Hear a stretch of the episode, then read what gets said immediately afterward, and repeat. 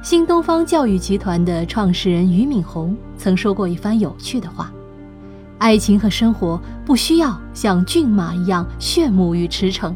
而是要像骆驼，因为我尊重这样一个科学事实：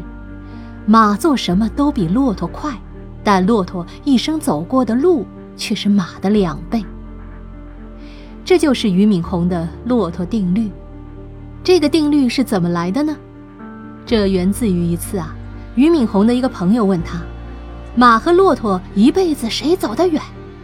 俞敏洪觉得一定是马喽。那位朋友说：“俞敏洪错了，骆驼走的路要远远比马多，因为马跑一会儿啊就会停下来，而骆驼一旦开始走，如果不让它停，它是不会停的。这就像一个聪明的人。”一辈子所创造的成就不一定比一个笨的人所创造的多，因为笨的人可能每天都在创造，而聪明的人可能创造一段时间就会停下。即使是爱迪生这种超级天才，小时候也被认为是个白痴；